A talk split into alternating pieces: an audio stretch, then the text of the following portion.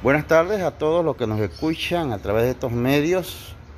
Hoy vamos a estudiar brevemente un tema más dentro de el gran tema del Espíritu Santo. Hoy vamos a ver el tema del don de profeta. Ya hemos visto el don de apóstoles, hemos visto eh, la importancia que es el Espíritu Santo en la vida de la iglesia y en la vida de cada cristiano.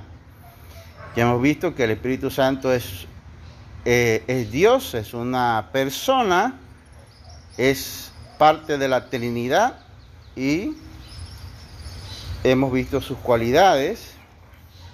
Y ahora vamos a ver, dentro de los dones que ha dado, que hemos visto el de apóstol, ahora vamos a ver el de profeta. En el Antiguo Testamento podemos observar en Números capítulo 12, Números, está en el Antiguo Testamento, eh, después de Éxodo sigue Números, Éxodo Levítico, Números capítulo 12, verso 6, nos dice así la palabra de Dios. 12, 6.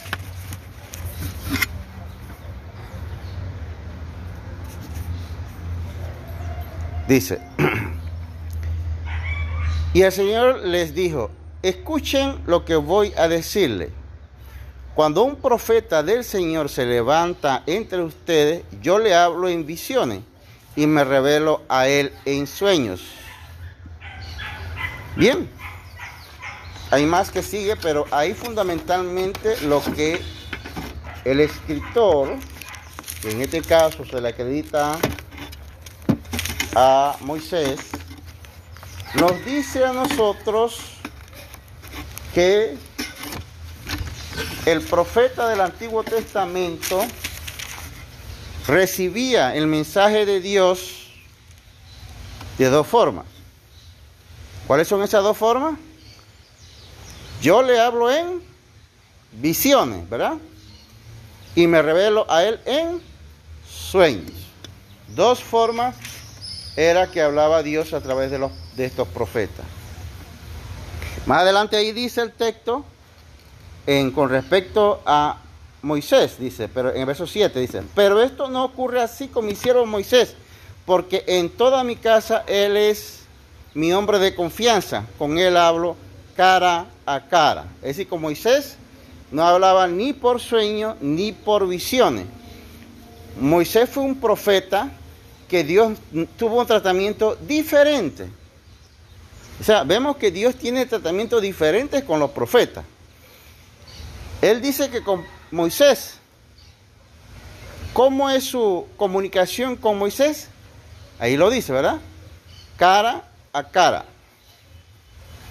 Pero solamente con un profeta del Antiguo Testamento habló así. ¿Con quién? Con Moisés.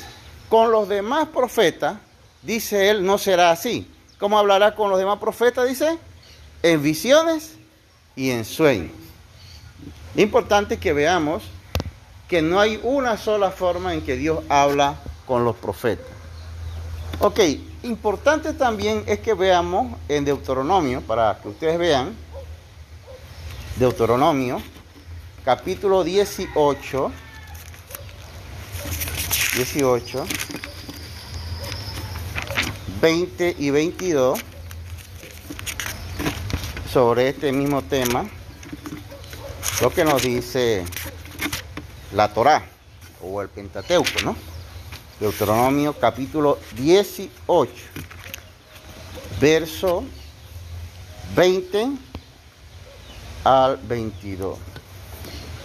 Dice, pero el profeta que se atreva a hablar en mi nombre y diga algo que yo no le haya mandado decir, morirá. La misma suerte correrá el profeta que habla en nombre de otros dioses. Tal vez te pregunte, ¿cómo podré reconocer un mensaje que no provenga del Señor? Si lo que el profeta proclame en el nombre del Señor no se cumple, ni se realiza, será señal de que su mensaje no proviene del Señor. ese profeta habrá hablado con presunción. No le temas. Entonces aquí vemos otro detalle en el Antiguo Testamento y es que Dios dice a través de su siervo Moisés que el profeta del Antiguo Testamento falso debía morir, ¿verdad? Ellos debían matarlo. Ellos lo apedreaban. Eh, cuando no se cumplía su profecía, ¿qué hacían? Lo apedreaban. Obviamente nosotros, eh, nosotros no estamos bajo la ley de Moisés ahora y nosotros no podemos apedrear a ningún falso profeta, porque aquí entonces tendríamos que matar a mucha gente. Entonces ahí se ve claramente que no podríamos cumplir con esa ley porque estaríamos en un caso de homicidio, ¿verdad? Entonces, pero aquí lo importante es que en el Antiguo Testamento Dios tenía un tratamiento con los falsos profetas que había en el pueblo de Dios. ¿Y cómo se sabía si un profeta era falso? Si lo que decía no se cumplía. Entonces una vez al no cumplirse, el pueblo no tenía que temerle. ¿Y qué es lo que tenía que hacer el pueblo? Matarlo, ¿verdad? Ahí dice, él mismo dice, eh, morirá, dice, ¿no? Morirá. Bien. Y si hablaba en nombre de otros dioses, morirá también, ¿no? Por eso es que ustedes ven que Elías, a veces uno dice, pero eh, ¿cómo el profeta Elías mató a cerca de 700 profetas de Baal, los decapitó a todos? ¿La ley de Moisés lo establece o no lo establece? Ahí lo dice, ¿no? La ley de Moisés establecía que el profeta de falsos dioses debía morir. De falsos dioses. O sea, profeta que hubiera israelita que fuera profeta de falsos dioses debía morir. Debía morir. Entonces, ¿por, ¿por qué Elías mató, decapitó a los profetas de Baal? Porque eran profetas de falsos dioses. Ellos lo sabían perfectamente que no debían hacer eso, ¿no? Ok. Dejando bien claro entonces que el profeta del Antiguo Testamento tenía esta característica y esta era la forma de tratarse, de tratar Dios primero y la forma en que el pueblo debería, tenía, que manejar eh, eh, su relación con los profetas en el Antiguo Testamento. Ahora vamos a hablar de los profetas del Nuevo Testamento. En 1 Corintios 14, 29. 1 Corintios 14, 29.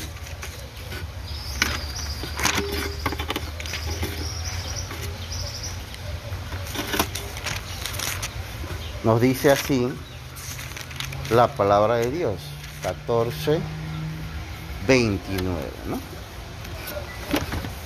Dice el apóstol Pablo, en cuanto a los profetas, que hablen dos o tres, y que los demás examinen con cuidado lo dicho. Miren que Aquí el tratamiento con los profetas del Nuevo Testamento es diferente y no debe extrañarnos porque Dios tiene distintas formas de tratar con los profetas. Había un profeta diferente en Moisés. Era un Dios lo trataba, dice, cara a cara. Con los demás profetas en visiones. Pero aquí, este profeta tiene una situación. Y es que este profeta habla, dice, dice el apóstol Pablo, hable dos o tres. Y los demás examinen con cuidado lo dicho. En el Antiguo Testamento, un profeta verdadero de Dios no se sometía al examen de nadie, porque si era verdadero profeta se cumplía lo que él decía y ya. ¿No es así? Entonces, este profeta no tiene es lo, que, es lo que llamamos niveles de autoridad. Este profeta del Nuevo Testamento no tiene ese nivel de autoridad de estos profetas del Antiguo Testamento. ¿Por qué? Bueno, es la voluntad de Dios que así sea. Y por eso el, el, apóstol Pablo dice que ese profeta debe ser examinado ahora, cuando habla. quiere decir, por eso es que Pablo habla más adelante de que estos dones y todos los dones son imperfectos, ¿no? O sea, Dios nos ha dado dones a nosotros, don de maestro, don de predicar, don de evangelista, donde todos los dones. Pero todos los dones que tenemos y tenían los corintios no eran perfectos. No tenían esa autoridad que tenía, eh, diríamos en este caso, los profetas del Antiguo Testamento. Ni siquiera, ni siquiera era la sombra de la autoridad del profeta, por decirlo así, eh, Moisés, ¿no? Lo que decía Moisés, ¿quién lo examinaba? ¿Quién examinaba lo que decía Moisés? Nadie. Sencillamente se tenía que cumplir, ¿no? Este profeta examina, eh, eh, debe ser examinado, dice la palabra de Dios, ¿no? Debe ser examinado o debe ser evaluado. De lo que se desprende es que este tipo de profeta, más que predecir, o sea, este tipo de profeta no era tanto para predecir, sino más bien para enseñar. De ahí que siempre ha habido una relación entre profeta y maestro en el Nuevo Testamento, ¿no? Vamos a ver si eso es así. Hechos capítulo 13, Hechos 13, 1. Libro de Hechos, capítulo 13, verso 1. No dice así la palabra de Dios. ¿no? 13, 1.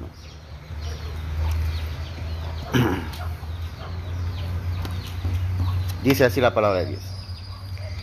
En la iglesia de Antioquía eran profetas y maestros. Hay una relación, se da cuenta que eran, las dos cosas eran estos Bernabé, Simeón, apodado el negro, Lucio de Sirene, Manaén, que se había criado con Herodes el tetrarca, y Saulo. Ahí vemos que el tipo de profeta que habla aquí el apóstol Pablo en Corintios está relacionado con ser maestro. Entonces podemos decir que en alguna forma profeta y maestro tienen una relación. Por eso es que cuando Pablo dice y los demás lo examinen, es porque el profeta ese no está dando pronósticos ni prediciendo, sino que está ¿qué? ¿Qué está haciendo? enseñando. Si no, no tendría sentido que los demás lo examinen. Está enseñando. ¿Y por qué sabemos que lo está, enseñando? Si vemos en 1 Corintios, de nuevo, 14.3, ahí mismo, que es donde obviamente nos explica el tema, ahí nos dice qué hace ese profeta que está hablando Pablo. ¿Qué hace ese profeta? Vamos a ver. Primero, 1 Corintios 14.3 dice, en cambio, ¿sí? 14, verso 3, 3, dice, en cambio, el que profetiza habla a los demás para, habla, habla, fíjate que el apóstol dice, habla, pero habla para qué? Para predecir, para pronosticar, no, dice para edificarlos animarlos y consolarlos. El profeta de la iglesia de Corinto y que sirve de modelo para la iglesia es un profeta que edifica, anima y consuela. Entonces podemos ver aquí que aquí la idea del profeta que predice, que pronostica, no es la figura que está hablando aquí el apóstol Pablo. Es un profeta que es equivalente a maestro, mejor dicho, como lo vimos en Hechos, ¿no? Lo vimos en Hechos, que habla de que profetas y maestros, ¿no? Bueno, entonces enseñaba y con su enseñanza hablaba para edificar, para animar y consolar. Eso es lo que hacía. Entonces los demás los examinaban para saber si lo que estaba diciendo ya sea de consuelo, ya sea de edificación o ya sea de ánimo, eh, estaba conforme a las escrituras, ¿no? Eso es lo que hacían los otros hermanos, ¿no? En la Biblia solamente tenemos una referencia, una nada más, a un profeta que hizo predicciones. Uno es el caso, y no vemos, este, eh, eh, lo demás está registrado en Corintios y se refiere al profeta que edifica, que anima y consuela. Ese caso que, estamos, que, que se menciona en la Biblia está en Hechos 11, 28. Hechos capítulo 11, verso 28. Ahí vemos, dice así la palabra de Dios. 11, 28. 11, 28, dice. Uno de ellos, llamado Ágabo, bueno, vamos a leer el versículo anterior para tener claro. Por aquel tiempo unos profetas bajaron de Jerusalén a Antioquía. Uno de ellos, llamado Ágabo, se puso de pie y predijo. Es el único caso de predicción. ¿Ves? Y predijo por medio del Espíritu que iba a haber una gran hambre en todo el mundo, lo cual sucedió durante el reinado de Claudio. ¿Ves? Es el único caso donde un profeta del Nuevo Testamento predice y este profeta diríamos que tiene esa autoridad parecida a los profetas del Antiguo Testamento, aún siendo del Nuevo. Pero los demás profetas que vemos aquí, en el caso que Pablo está diciendo, dice que ese profeta edifica, este es el que vimos anteriormente, en 1 Corintios 14, 3, edifica consuela y anima, ¿verdad? Entonces, ese es el profeta que nosotros estamos viendo aquí ahora mismo. El profeta que consuela, que eh,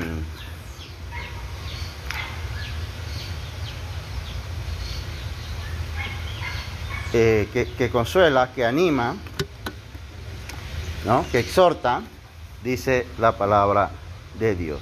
Bien.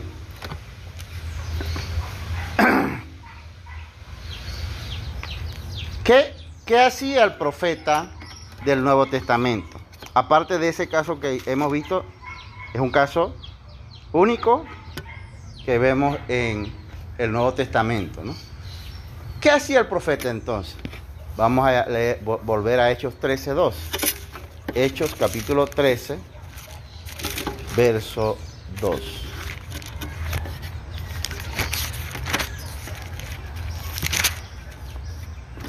13.2.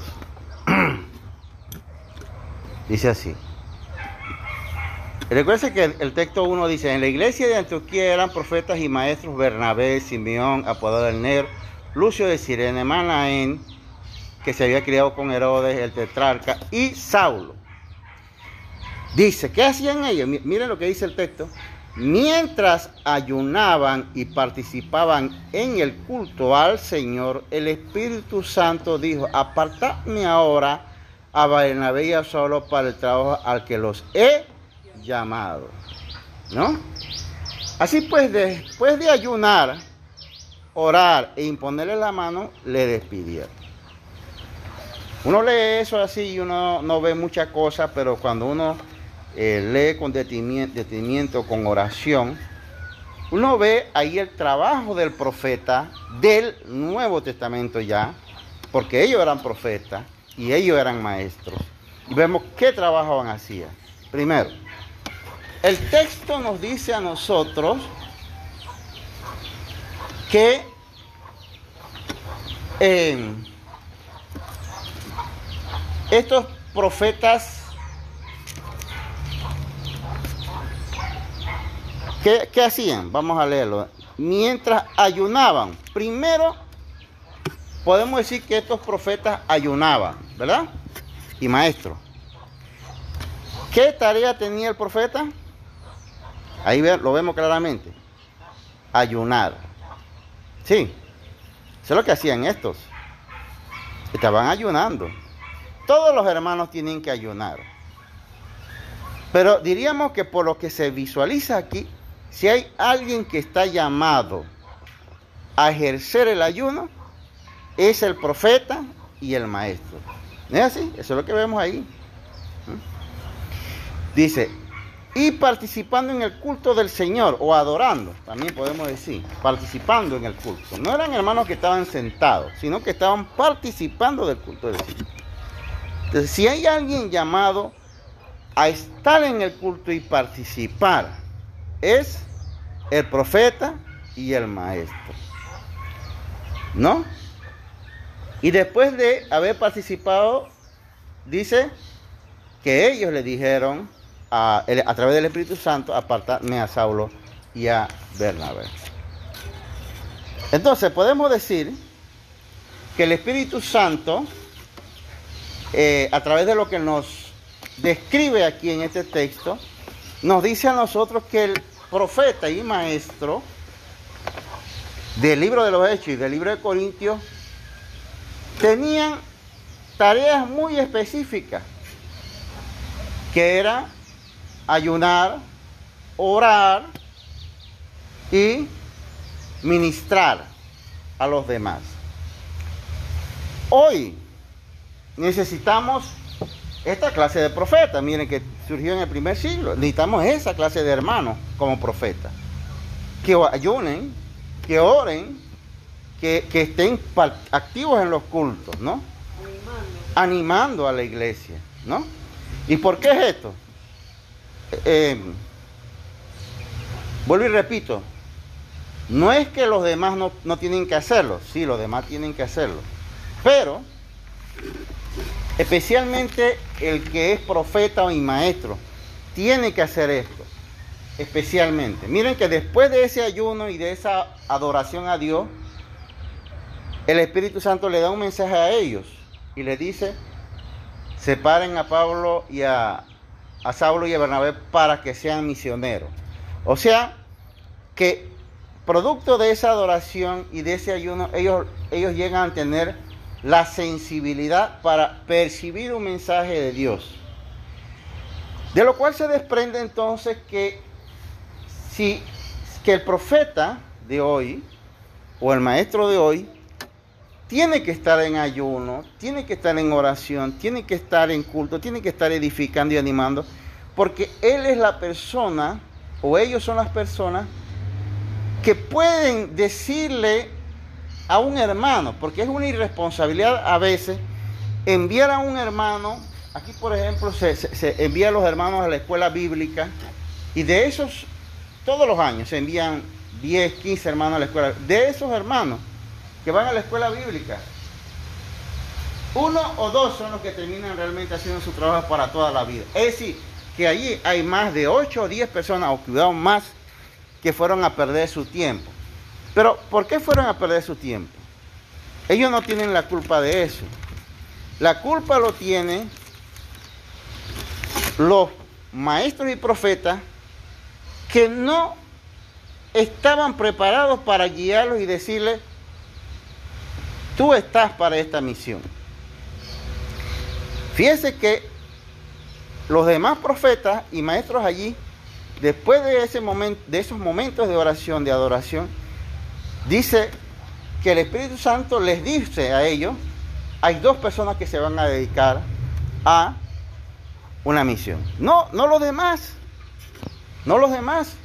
Y los demás no es que estaban mal, eran profetas y eran maestros. Pero el Espíritu Santo ve que en Saulo y en Bernabé pueden llevar una misión especial. Entonces, eso es como el padre de familia, que es el que conoce a su hijo, y el hijo de pronto quiere ser algo, pero el padre de familia sabe si realmente tiene las cualidades para hacerlo. Entonces, él es el llamado, no los demás, a veces hay consejeros afuera en la calle, pero él es el llamado a decirle por dónde debe caminar. Se dice, en, estudios que se han hecho, que prácticamente el 90% de los jóvenes que van a las escuelas, a las universidades, pierden alrededor de 5 años de su vida. Fíjese, prácticamente el 90% de los pierde 5 años de su vida. Porque ¿Por qué? ¿En qué sentido? En que el muchachito entra a los 18, 19 años a la universidad, muchacho joven, sin orientación, por eso es que inventaron la orientación, y el muchacho va diciendo, ah, bueno, me meto aquí porque aquí está el combo que salió de secundaria conmigo. Cuando termina el primer semestre se da cuenta que eso que ahí donde se metió no le gustó, perdió el año, perdió ese semestre porque ya no le gustó, ya maduró y no le gustó. Eh, de pronto ahí en la universidad le gustó eso del debate y, vio, y se metió en derecho. Otro semestre más, después, ya estando allí, eso no le gustó. Se dice que los jóvenes piden cinco años, cuando después de esos cinco años, él ya está claro en lo que quiere. Pero hay un 10% de jóvenes que entraron de, plano claritos, generalmente porque los padres de familia que son padres responsables, sí están claros por dónde debe caminar el hijo. Y por eso no pierde el tiempo el hijo. El, hijo eh, no desperdicia ni un semestre, porque sabe por dónde va a ir el muchacho, ¿no? En este sentido, podemos decir que el profeta y el maestro, porque obviamente el maestro tiene que conocer a sus alumnos, maestro y profeta, podían decir y deben decir, hay un hermano por ahí con entusiasmo, hermana, hermana, yo quiero ser predicador. ¿Qué usted le dice? Como hermana adulta ya, mayor de edad, usted tiene que decirle algo a él. Es, ahí hubo profeta, ahí hubo maestro. No a todo el mundo eligieron, solo a dos personas para esa tarea. ¿Ah? Solo a dos personas. Los profetas y maestros dijeron, no, ustedes dos van a hacer esta misión. ¿Mm? No es que el otro no lo podían hacer, pero probablemente eh, podemos ver en un ejemplo, por ejemplo, de Marcos. Marcos fue con Bernabé y, Pablo, porque eh, ellos todos fueron los que fueron designados. Pero Marcos se quiso montar en ese, en ese proyecto dice la palabra de Dios. Eso lo podemos leer, no lo vamos a leer ahora. Marcos se quiso meter, que era también siervo de Dios, es el escritor del Evangelio de Marcos. Pero dice la escritura que cuando Marcos vio que Pablo y Bernabé eran golpeados, y, todos ustedes saben eso, que fueron golpeados, apedreados y todo lo demás, ¿qué dijo Marcos? Esto no es conmigo, voy para atrás. ¿Mm? A eso nos referimos. Por eso es que el Espíritu Santo sabía Marco y Bernabé, digo, Bernabé y Pablo fueron golpeados, fueron arrastrados, dice que lo arrastraron la muchedumbre. Y esa gente se mantenían aplomada. Y dijeron, nosotros venimos por un ministerio aquí, nos pueden matar si quieren. Era gente aplomada. El Espíritu Santo no se había equivocado. Los profetas y maestros no se habían equivocado, sabían a quienes habían enviado. Por eso yo pregunto, ya para cerrar, la iglesia no debe saber a quiénes envía para formarse como predicadores. ¿No es importante eso? Sí, ¿verdad? Porque si no, va a pasar equivocaciones, frustraciones. Porque el ser predicador o el ser maestro bíblico o ser misionero es una bonita tarea, pero es una tarea que tiene que tener una preparación no solamente académica, sino espiritual. Eh, eh, muchos van a recibir insultos y respeto. ¿Estás preparado para eso? Muchos van a pasar momentos de Pablo pasó hambre, dice él. Pablo dice, pasé peligros de los de mi nación, de los de afuera, de los de adentro, de todos lados. Encarcelado. ¿No? Y es como, por ejemplo, alguien que quiere ser médico. ¿Qué uno le dice si uno tiene un hijo que quiere ser médico, o un, pariente o sobrino? Yo le diría, primer problema, ¿te gusta dormir bien tus horas? Porque el primer problema es que el médico no tiene a veces horas de dormir. Si, si, tú no tienes un aguante en cuanto a horas de dormir, creo que entonces piénsalo bien. ¿No? Al que es abogado, muchos abogados, se muchos estudiantes se han ido. Yo le pregunto, ¿tú estás dispuesto a, soportar la tensión que tú tienes que defender a alguien por una demanda de un millón de dólares, dos millones de dólares. ¿Tú estás, tú estás dispuesto a aguantar esa tensión? Si te parece que no te aguantas esa tensión, entonces no te metas en eso. Es como el, ma- el maestro la maestra que saber que tiene que irse a la montaña. y- Exactamente. Entonces, el maestro y el profeta tienen esa misión aquí. No es ya en este, en este Nuevo Testamento, ya la misión no, de él no es pronosticarle a, a una hermana, que por ahí hay profetas en otras iglesias, que viene y le dice a la hermana, te vas a casar con un hombre rico. Ese no es el trabajo del profeta.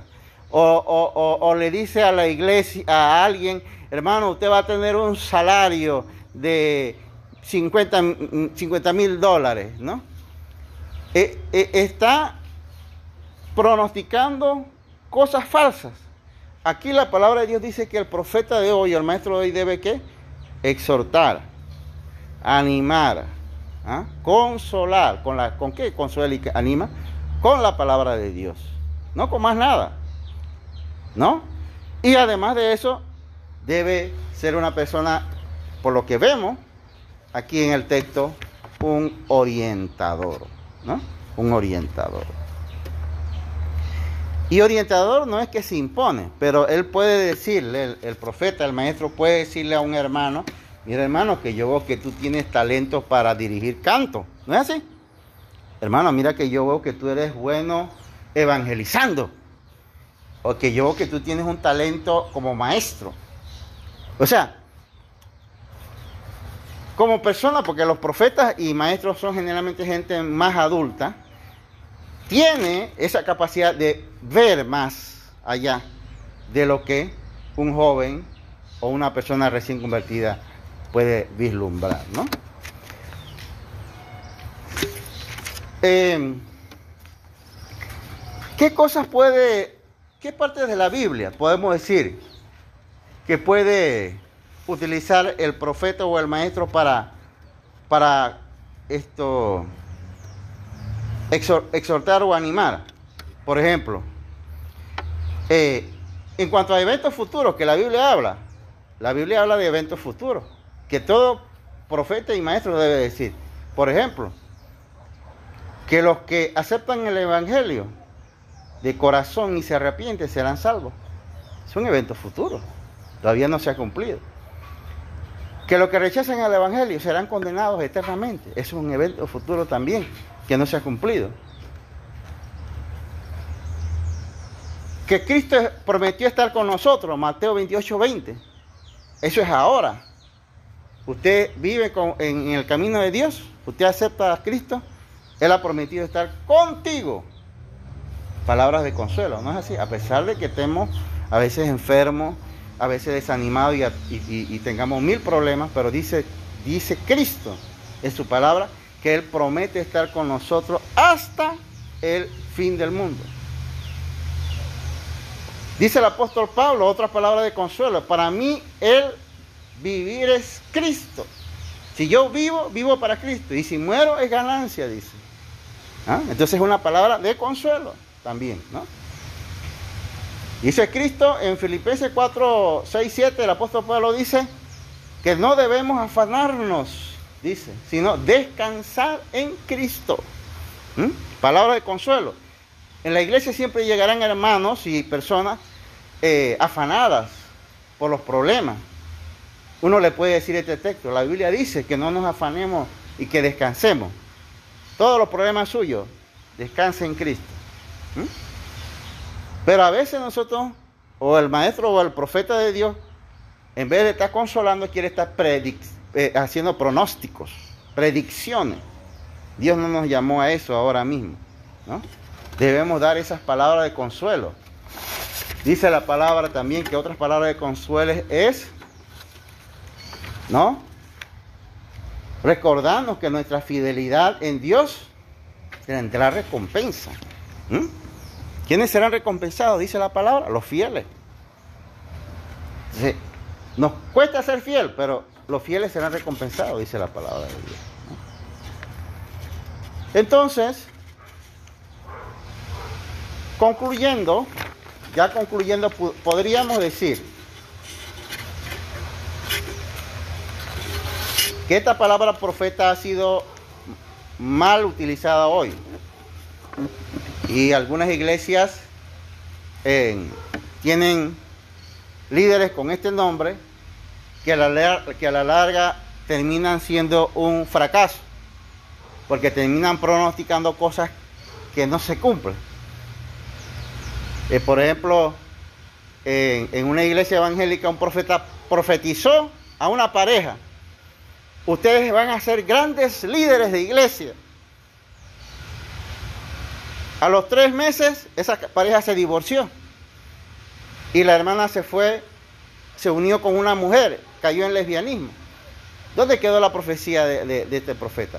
Es que eso no es la profecía de hoy.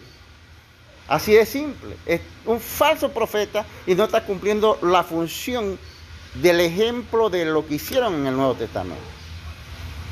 Diríamos entonces que el don de profecía de hoy, que habla la Biblia, porque el don de profecía tiene que ver con la comunicación, es del predicador, del maestro, del evangelista y de los pastores o ancianos también. Entonces, Pablo dice, porque Pablo dice él, dice Pablo que dice el apóstol Pablo que él él esto él habla más en lenguas que todos. Fíjese, Pa- Pablo tenía muchos dones y eso puede pasar en la iglesia que un hermano tenga no solo un don, sino varios dones. Y Pablo tenía muchos dones. Pablo, él mismo dice que él ha sido constituido, eh, vamos a ver si buscamos ese texto, en Timoteo 2.7, va- va para cerrar este, este punto y ya el punto también. Primera Timoteo, la primera carta a Timoteo 2.7. Vamos a ver qué nos dice el apóstol Pablo, para que ustedes vean. Primera Timoteo 2.7. Dice así. Primera carta a Timoteo capítulo 2.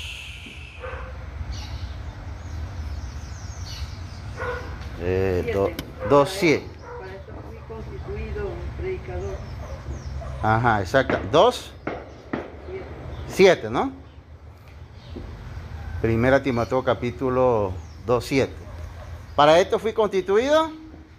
Predicador Ajá. y apóstol. ¿Y qué más? Digo verdad en Cristo, no miento. A maestro de los gentiles en fe y en verdad. Ok. Y para proclamarlo me nombró heraldo y apóstol. Digo la verdad, no miento. Dios me hizo maestro de los gentiles para enseñarles la verdad en fe. Vamos a ver aquí los dones, y no solamente los únicos tres dones, rápidamente. ¿Qué dones vemos ahí que, que Dios le dio a, a Pablo? Apóstol, ¿Qué más? Predica- Predicador o heraldo, es lo mismo. Y otro, que dice ahí? maestro, Maestro, aquí en este texto Pablo está diciendo que Dios le dio tres dones. Oh, solo con uno es suficiente, ¿o no es así? Mm, Solo con el que Dios le hubiera dado el de apóstol nada más hubiera sido suficiente. Pero además de apóstol era qué? predicador, Predicador maestro. y maestro. ¿Mm? Por eso es que no todos reciben dones así como Pablo, no todos. A veces nada más alguien recibe el don de maestro y, que, y, está poquito. Yo digo que con eso está más, más que bien. A veces uno nada más tiene el don de predicador, más que bien. A veces algunos tienen el don de misionero, en, en- en lugar de apóstol, que eso ya lo estudiamos, más que bien. Entonces, diríamos que el profeta de hoy eh, cumple esa función el predicador, básicamente. El predicador. El predicador de hoy hace las veces de profeta, pero también lo puede hacer el maestro, el evangelista, el pastor ¿no? Y otro hermano que se anime a predicar la palabra de Dios, para exhortar, para animar, Y consolar. Entonces, como dijimos anteriormente, son distintos dones. Yo siempre he dicho que Dios ha dado por lo menos un don a uno. Un don. A algunos reciben dos. Pablo, él menciona aquí tres. Apóstol, predicador y maestro. Pero en el libro de Corintios, él dice, el apóstol Pablo dice que él habla en lenguas también. Fíjese. ¿ah? O sea que eso no lo dice acá, pero él también dice en Corintios que él habla en lenguas. Sería un cuarto don, ¿verdad? En un texto por ahí que no, no, no, no ubico ahora mismo, eh, pero que es, diríamos, las veces de que también Pablo dice que él fue, él es como una nodriza, como, o sea, Pablo lo que quiere decir es que él también tiene el don para, para aunque no fue formalmente diácono de ninguna iglesia local, pero él también ejercía diaconía. ¿O no es así? Él no recogía ofrendas para la necesidad de la iglesia. Así que Pablo tenía una... Era un hombre, yo diría, Pablo fue un hombre lleno de dones. ¿No? Lleno de dones. Entonces, gloria a Dios que le dio esa capacidad tan grande. Por eso hoy, aplicándolo hoy, nosotros, si Dios nos da un don, usemos ese don. Y si te da dos, aleluya, gloria a Dios, ¿no? Pero yo diría hoy que solo el trabajo de predicar, solo eh, ese, el que se concentre en el trabajo de predicar, ya tiene mucha tarea por hacer en el día de hoy, ¿no? Necesitamos predicadores, pero predicadores serios, que consuelen, que exhorten, que animen de verdad, que sean gente que sientan en su corazón, no predicadores mecánicos, que, se ve que hacen las cosas frías, mecánicas, porque las aprendieron, no. Personas que de verdad del corazón se sienten que aman las almas perdidas y buscan servir a Dios de verdad. Que el Señor les bendiga a todos. Buenas tardes a todos los que nos escuchan a través de estos medios. Hoy vamos a estudiar brevemente un tema más dentro de el gran tema del Espíritu Santo. Hoy vamos a ver el tema del don de profeta. Ya hemos visto el don de apóstoles, hemos visto eh, la importancia que es el Espíritu Santo en la vida de la iglesia y en la vida de cada cristiano.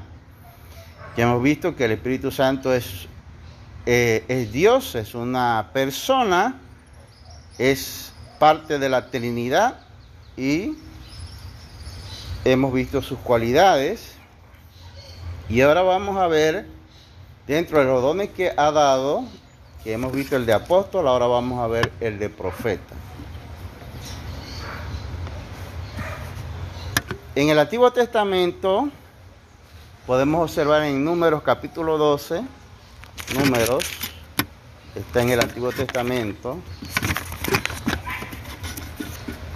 eh, después de Éxodo sigue Números, Éxodo Levítico, Números capítulo 12, verso 6, nos dice así la palabra de Dios. 12, 6.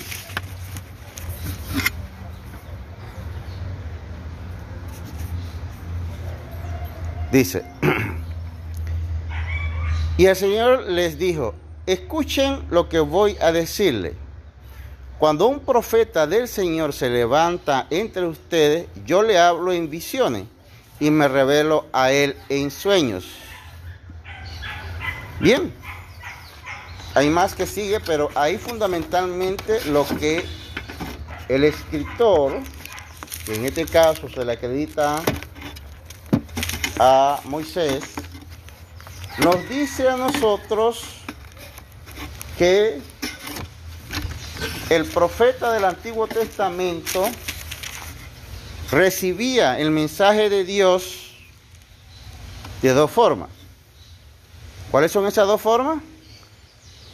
Yo le hablo en visiones, ¿verdad? Y me revelo a él en sueños.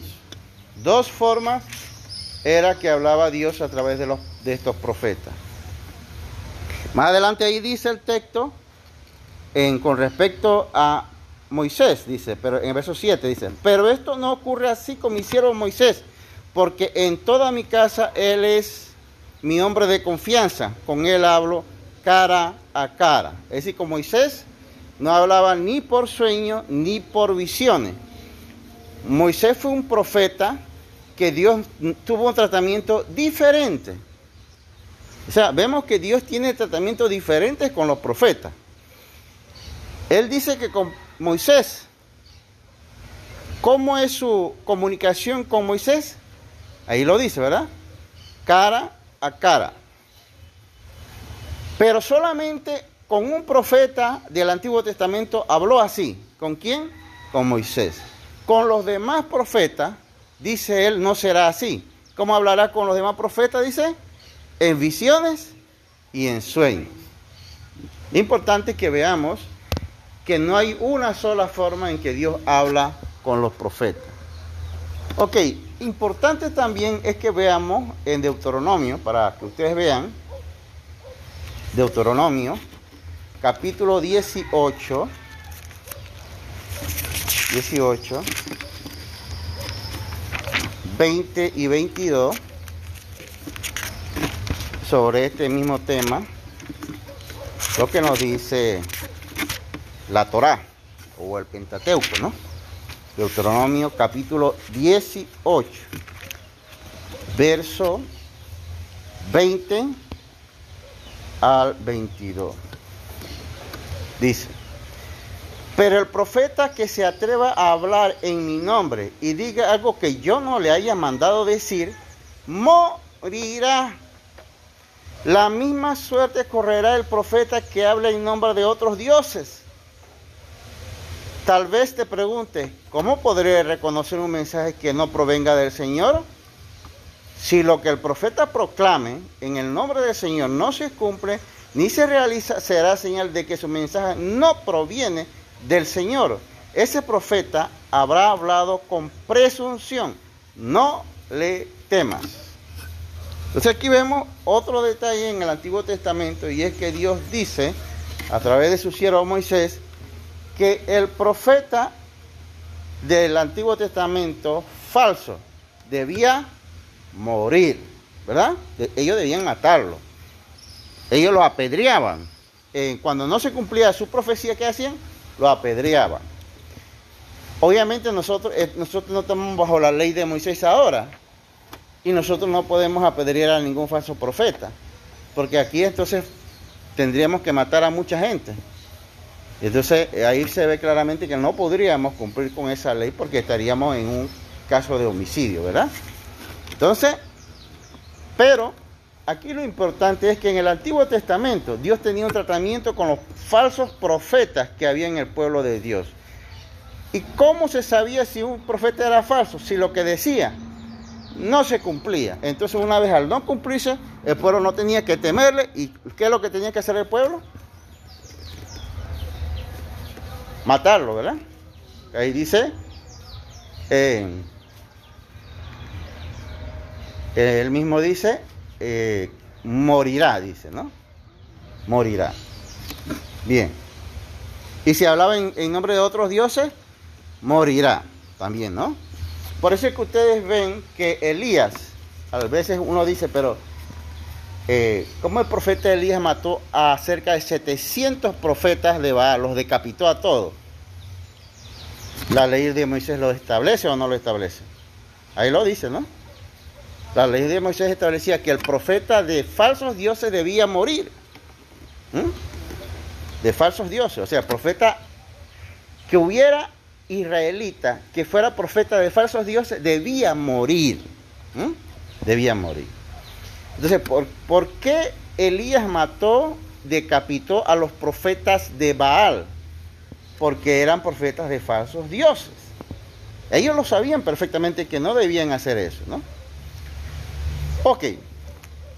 Dejando bien claro entonces que el profeta del Antiguo Testamento tenía esta característica y esta era la forma de tratarse, de tratar Dios primero y la forma en que el pueblo de tenía, tenía que manejar eh, eh, su relación con los profetas en el Antiguo Testamento. Ahora vamos a hablar de los profetas del Nuevo Testamento. En 1 Corintios 14, 29. 1 Corintios 14, 29.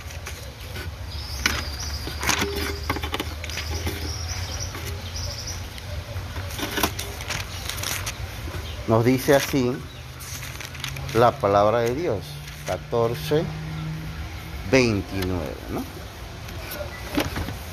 Dice el apóstol Pablo, en cuanto a los profetas, que hablen dos o tres, y que los demás examinen con cuidado lo dicho. Miren que aquí el tratamiento con los profetas del Nuevo Testamento es diferente y no debe extrañarnos porque Dios tiene distintas formas de tratar con los profetas. Había un profeta diferente en Moisés. Era un Dios lo trataba, dice, cara a cara. Con los demás profetas en visiones. Pero aquí, este profeta tiene una situación. Y es que este profeta habla, dice, dice el apóstol Pablo, hable dos o tres. Y los demás examinen con cuidado lo dicho. En el Antiguo Testamento, un profeta verdadero de Dios no se sometía al examen de nadie, porque si era verdadero profeta se cumplía lo que él decía y ya. ¿No es así? Entonces, este profeta no tiene es lo, que, es lo que llamamos niveles de autoridad. Este profeta del Nuevo Testamento no tiene ese nivel de autoridad de estos profetas del Antiguo Testamento. ¿Por qué? Bueno, es la voluntad de Dios que así sea. Y por eso el, el, apóstol Pablo dice que ese profeta debe ser examinado ahora, cuando habla. quiere decir, por eso es que Pablo habla más adelante de que estos dones y todos los dones son imperfectos, ¿no? O sea, Dios nos ha dado dones a nosotros, don de maestro, don de predicar, don de evangelista, donde todos los dones. Pero todos los dones que tenemos y tenían los corintios no eran perfectos. No tenían esa autoridad que tenía, eh, diríamos en este caso, los profetas del Antiguo Testamento. Ni siquiera ni siquiera era la sombra de la autoridad del profeta, por decirlo así, eh, Moisés, ¿no? Lo que decía Moisés, ¿quién lo examinaba? ¿Quién examinaba lo que decía Moisés? Nadie. Sencillamente se tenía que cumplir, ¿no? Este profeta examina, eh, eh, debe ser examinado, dice la palabra de Dios, ¿no? Debe ser examinado o debe ser evaluado.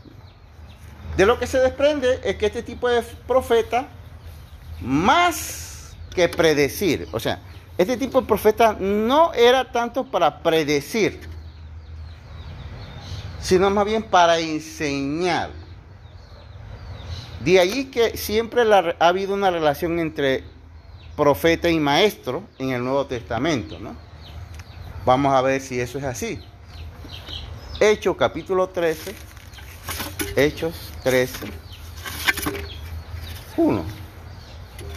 Libro de Hechos, capítulo 13, verso 1. Nos dice así la palabra de Dios. ¿no? 13, 1.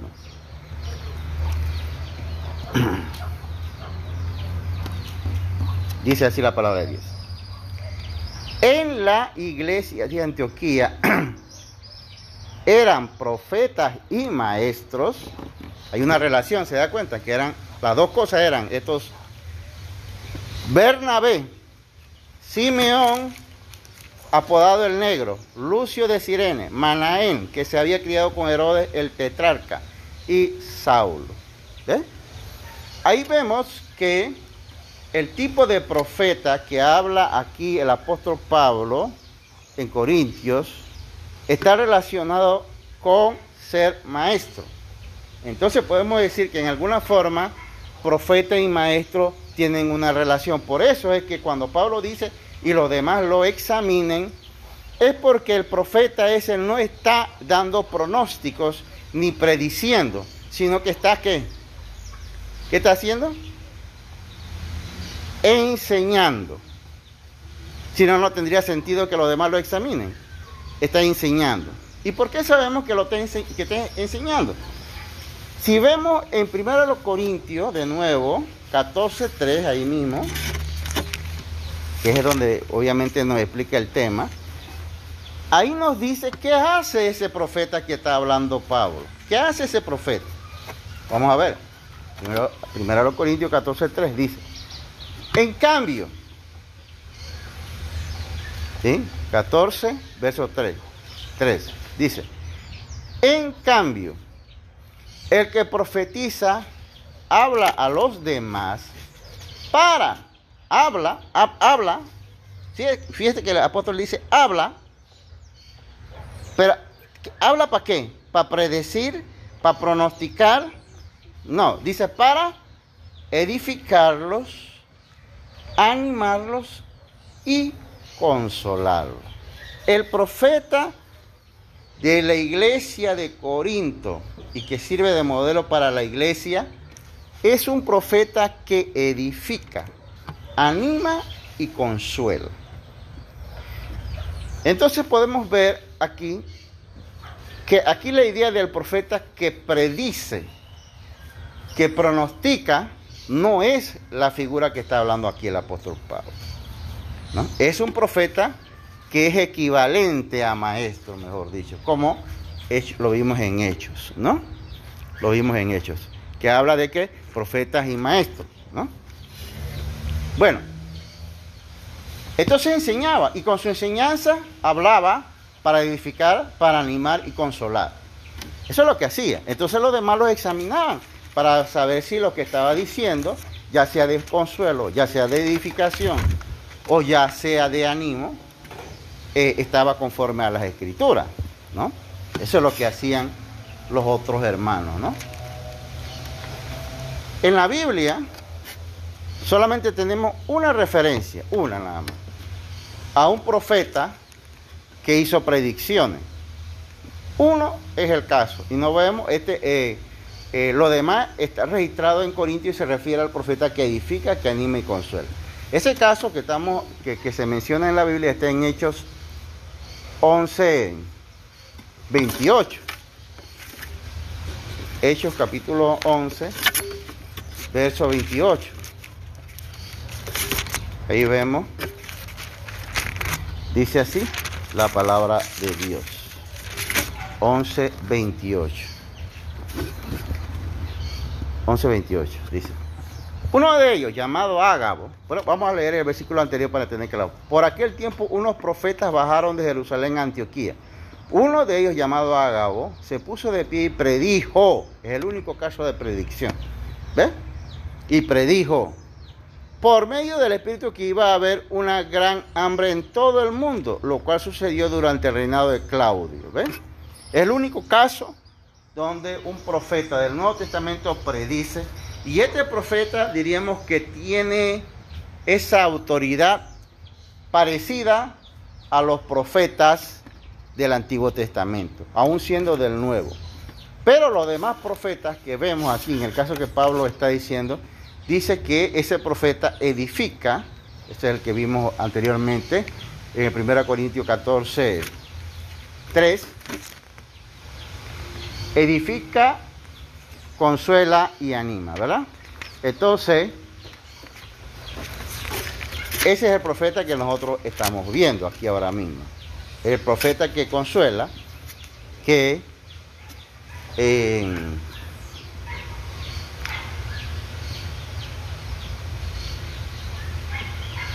que, que, consuela, que anima ¿no? Que exhortan, dice la palabra de Dios.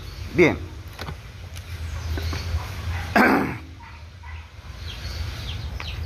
¿Qué, ¿Qué hacía el profeta del Nuevo Testamento? Aparte de ese caso que hemos visto, es un caso único que vemos en el Nuevo Testamento. ¿no? ¿Qué hacía el profeta entonces? Vamos a volver a Hechos 13.2. Hechos capítulo 13, verso 2.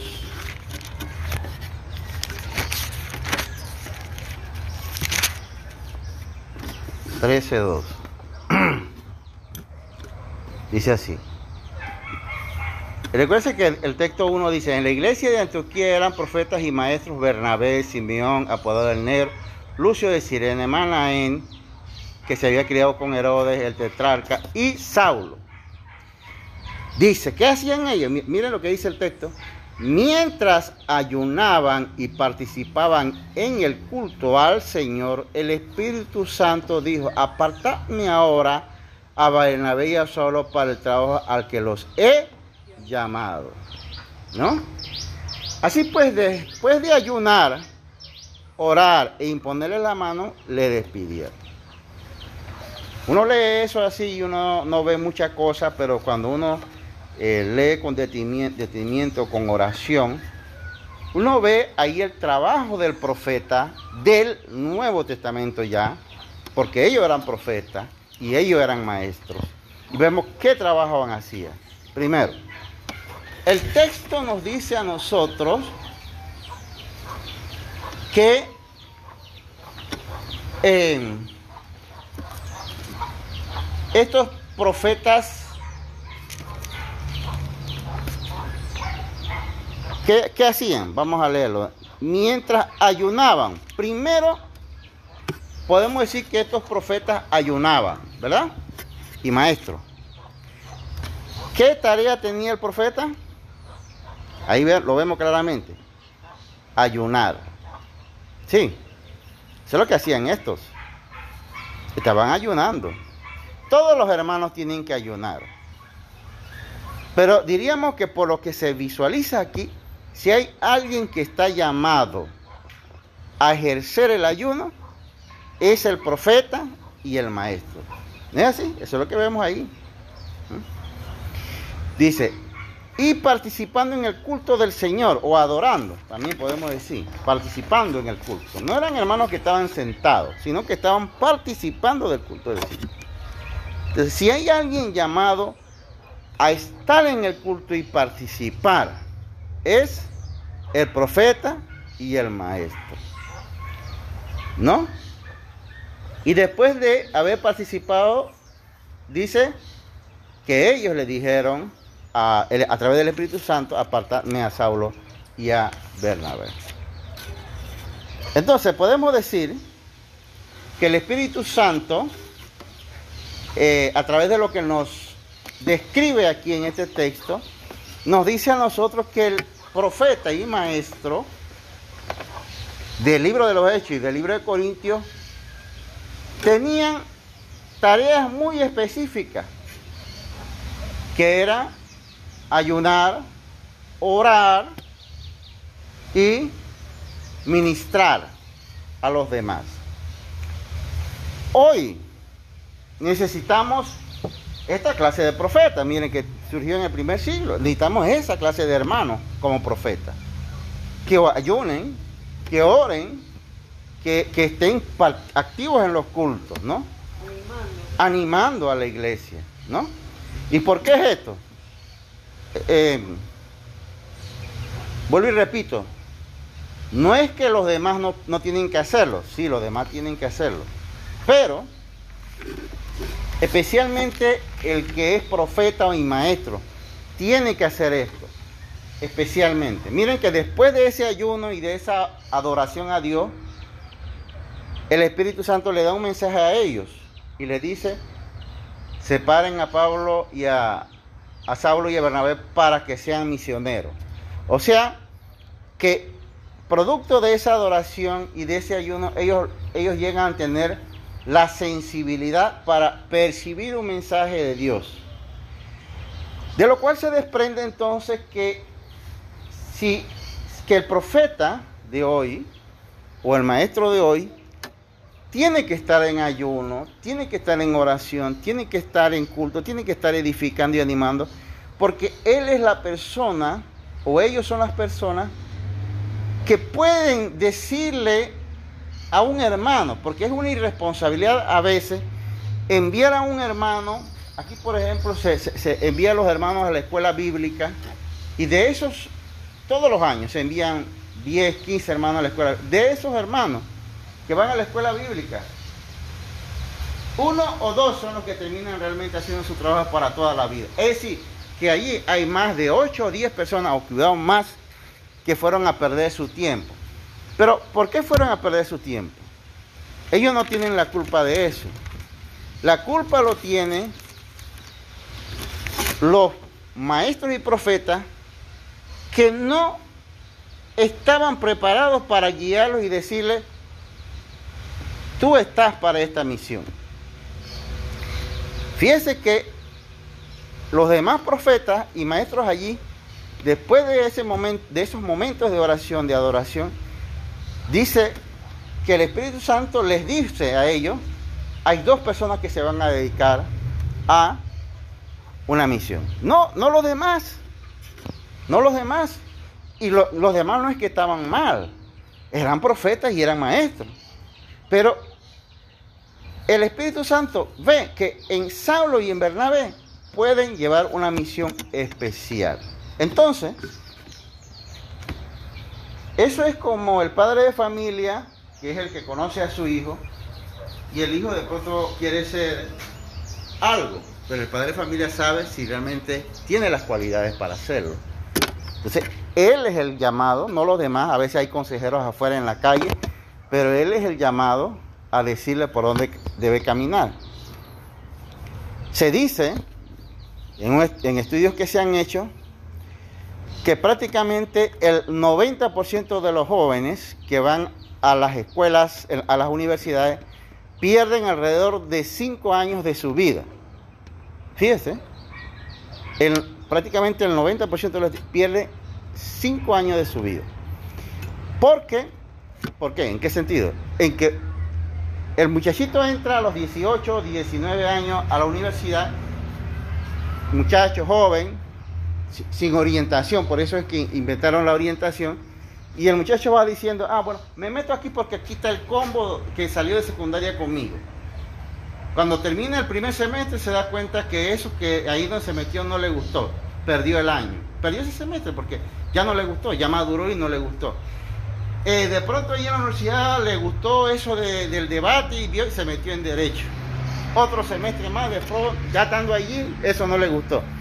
Se dice que los jóvenes piden cinco años, cuando después de esos cinco años, él ya está claro en lo que quiere.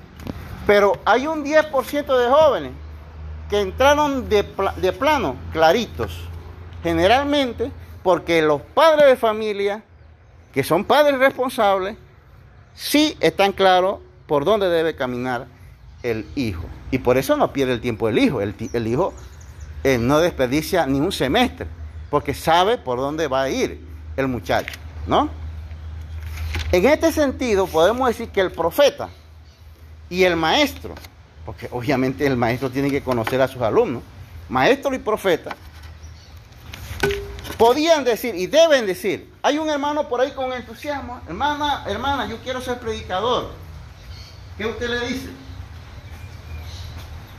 como hermana adulta ya, mayor de edad, usted tiene que decirle algo a él. Es, ahí hubo profeta, ahí hubo maestro. No a todo el mundo eligieron, solo a dos personas para esa tarea. ¿Ah? Solo a dos personas. Los profetas y maestros dijeron, no, ustedes dos van a hacer esta misión. ¿Mm? No es que el otro no lo podían hacer, pero probablemente eh, podemos ver en un ejemplo, por ejemplo, de Marcos. Marcos fue con Bernabé y, Pablo, porque eh, ellos todos fueron los que fueron designados. Pero Marcos se quiso montar en ese, en ese proyecto. dice la palabra de Dios. Eso lo podemos leer, no lo vamos a leer ahora. Marcos se quiso meter, que era también siervo de Dios, es el escritor del Evangelio de Marcos. Pero dice la escritura que cuando Marcos vio que Pablo y Bernabé eran golpeados, y, todos ustedes saben eso, que fueron golpeados, a pedrear y todo lo demás, ¿qué dijo Marcos? Esto no es conmigo, voy para atrás. ¿Mm? A eso nos referimos. Por eso es que el Espíritu Santo sabía. Marcos y Bernabé, digo, Bernabé y Pablo fueron golpeados, fueron arrastrados, dice que lo arrastraron la muchedumbre. Y esa gente se mantenían aplomada. Y dijeron, nosotros venimos por un ministerio aquí, nos pueden matar si quieren. Era gente aplomada. El Espíritu Santo no se había equivocado. Los profetas y maestros no se habían equivocado, sabían a quiénes habían enviado. Por eso yo pregunto, ya para cerrar, la iglesia no debe saber a quiénes envía para formarse como predicadores. ¿No es importante eso? Sí, ¿verdad? Porque si no, va a pasar equivocaciones, frustraciones. Porque el ser predicador o el ser maestro bíblico o ser misionero es una bonita tarea, pero es una tarea que tiene que tener una preparación, no solamente académica, sino espiritual.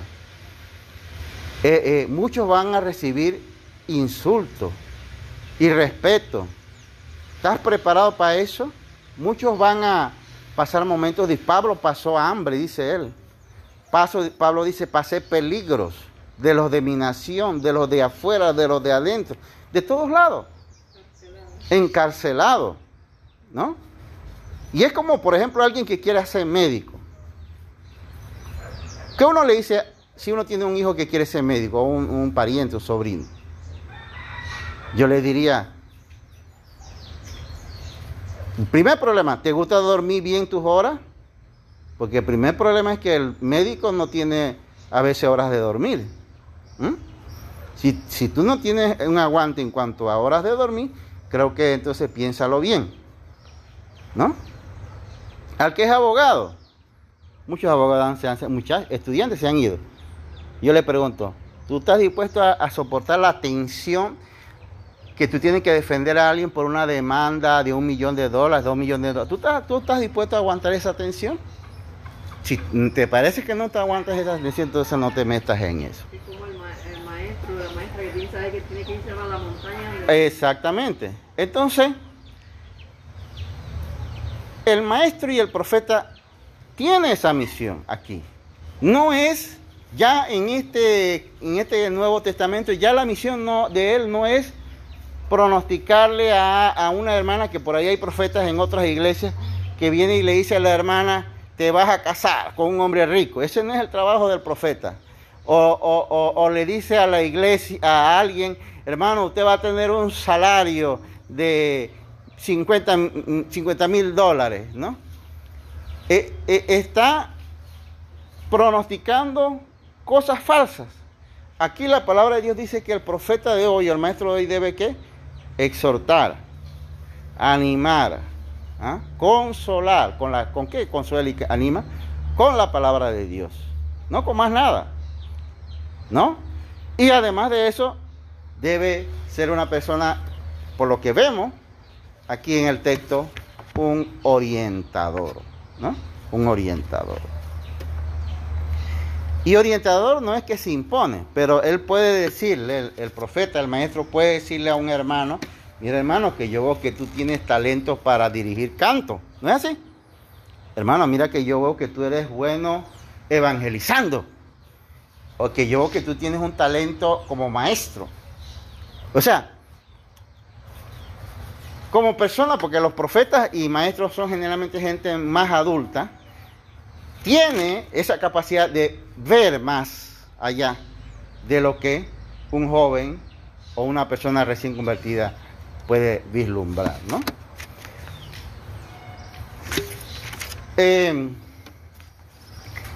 ¿Qué cosas puede, qué partes de la Biblia podemos decir que puede utilizar el profeta o el maestro para, para esto, exhortar o animar. por ejemplo, eh, en cuanto a eventos futuros que la Biblia habla, la Biblia habla de eventos futuros, que todo profeta y maestro debe decir. Por ejemplo, que los que aceptan el Evangelio de corazón y se arrepienten serán salvos. Es un evento futuro, todavía no se ha cumplido. Que los que rechazan el Evangelio serán condenados eternamente. Es un evento futuro también, que no se ha cumplido. Que Cristo prometió estar con nosotros, Mateo 28, 20. Eso es ahora. Usted vive en, el camino de Dios, usted acepta a Cristo, Él ha prometido estar contigo. Palabras de consuelo, ¿no es así? A pesar de que estemos a veces enfermos, a veces desanimados y, tengamos mil problemas, pero dice, dice Cristo en su palabra que Él promete estar con nosotros hasta el fin del mundo. Dice el apóstol Pablo, otra palabra de consuelo, para mí el vivir es Cristo. Si yo vivo, vivo para Cristo. Y si muero es ganancia, dice. ¿Ah? Entonces es una palabra de consuelo también, ¿no? Dice Cristo en Filipenses 4, 6, 7, el apóstol Pablo dice que no debemos afanarnos, dice, sino descansar en Cristo. ¿Mm? Palabra de consuelo. En la iglesia siempre llegarán hermanos y personas eh, afanadas por los problemas. Uno le puede decir este texto, la Biblia dice que no nos afanemos y que descansemos. Todos los problemas suyos, descanse en Cristo. ¿Mm? Pero a veces nosotros, o el maestro o el profeta de Dios, en vez de estar consolando, quiere estar eh, haciendo pronósticos, predicciones. Dios no nos llamó a eso ahora mismo. ¿no? debemos dar esas palabras de consuelo. Dice la palabra también que otras palabras de consuelo es, ¿no? Recordarnos que nuestra fidelidad en Dios tendrá recompensa. ¿Quiénes serán recompensados? Dice la palabra, los fieles. nos cuesta ser fiel, pero los fieles serán recompensados, dice la palabra de Dios. Entonces, Concluyendo, ya concluyendo, podríamos decir que esta palabra profeta ha sido mal utilizada hoy. Y algunas iglesias eh, tienen líderes con este nombre que a, la, que a la larga terminan siendo un fracaso, porque terminan pronosticando cosas que no se cumplen.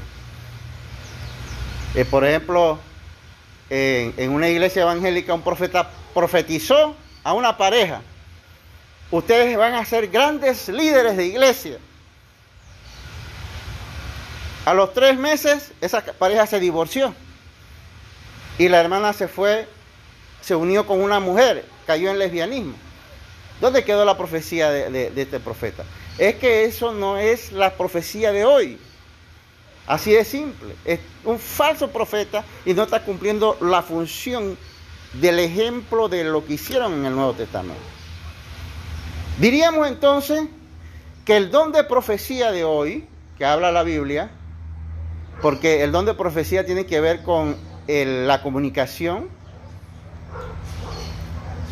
es del predicador, del maestro, del evangelista y de los pastores o ancianos también. Entonces, Pablo dice, porque Pablo dice él, dice Pablo que dice el apóstol Pablo que él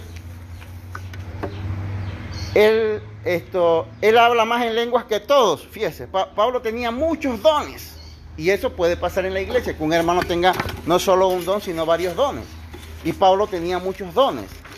Pablo, él mismo dice que él ha sido constituido, eh, vamos a ver si buscamos ese texto, en Timoteo 2.7, para cerrar este, este punto y ya el punto también. Primera Timoteo, la primera carta a Timoteo 2.7. Vamos a ver qué nos dice el apóstol Pablo, para que ustedes vean Primera Timoteo 2, 7. Dice así. Primera carta a Timoteo capítulo 2.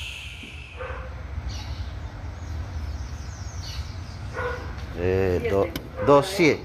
Para esto fui constituido predicador. Ajá, exacto. 2, Siete. 7, ¿no? Primera Timoteo capítulo 2, 7. Para esto fui constituido. Predicador Ajá. y apóstol. ¿Y qué más? Digo verdad en Cristo, no miento. A maestros de los gentiles en fe y en verdad. Ok. Y para proclamarlo me nombró heraldo y apóstol. Digo la verdad, no miento. Dios me hizo maestro de los gentiles para enseñarles la verdad en fe. Vamos a ver aquí los dones, y no solamente los únicos tres dones, rápidamente. ¿Qué dones vemos ahí que, que Dios le dio a, a Pablo? Apóstol, ¿Qué más? Predica- Predicador o heraldo, es lo mismo. Y otro, ¿qué dice ahí? maestro, Maestro, aquí en este texto Pablo está diciendo que Dios le dio tres dones. Oh, solo con uno es suficiente, ¿o no es así? Mm, Solo con el que Dios le hubiera dado el de apóstol nada más hubiera sido suficiente. Pero además de apóstol era qué? predicador, Predicador maestro. y maestro. ¿Mm? Por eso es que no todos reciben dones así como Pablo, no todos. A veces nada más alguien recibe el don de maestro y, que, está poquito. Uy, yo digo que con eso está más, más que bien. A veces uno nada más tiene el don de predicador, más que bien. A veces algunos tienen el don de misionero, en, en- lugar de apóstol, que eso ya lo estudiamos, más que bien. Entonces, diríamos que el profeta de hoy eh, cumple esa función el predicador, básicamente. El predicador. El predicador de hoy hace las veces de profeta, pero también lo puede hacer el maestro, el evangelista, el pastor, ¿no? Y otro hermano que se anime a predicar la palabra de Dios, para exhortar, para animar, ¿no? Y consolar. Entonces, como dijimos anteriormente, son distintos dones. Yo siempre he dicho que Dios ha dado por lo menos un don a uno. Un don. A algunos reciben dos. Pablo, él menciona aquí tres. Apóstol, predicador y maestro. Pero en el libro de Corintios, él dice, el apóstol Pablo dice que él habla en lenguas también. Fíjese. ¿Ah? O sea que eso no lo dice acá, pero él también dice en Corintios que él habla en lenguas. Sería un cuarto don, ¿verdad? En un texto por ahí que no, no, no, no ubico ahora mismo, eh, pero que es, diríamos, las veces de que también Pablo dice que él fue, él es como una nodriza, como, o sea, Pablo lo que quiere decir es que él también tiene el don para, para aunque no fue formalmente diácono en ninguna iglesia local, pero él también ejercía diaconía, ¿o no es así?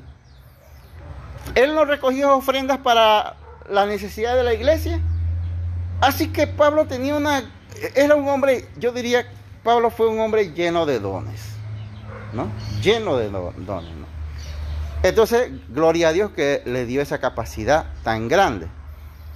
Eh, por eso hoy, aplicándolo hoy, nosotros, si Dios nos da un don, usemos ese don. Y si te da dos, aleluya, gloria a Dios, ¿no?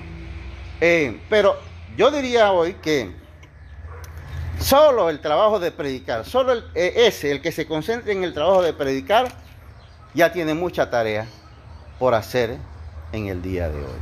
¿no? Es nece- necesitamos predicadores, pero predicadores serios, que consuelen, que exhorten, que animen de verdad, que sean gente que sientan en su corazón, no predicadores mecánicos que, que- que se ve que hacen las cosas frías, mecánicas, porque las aprendieron, no.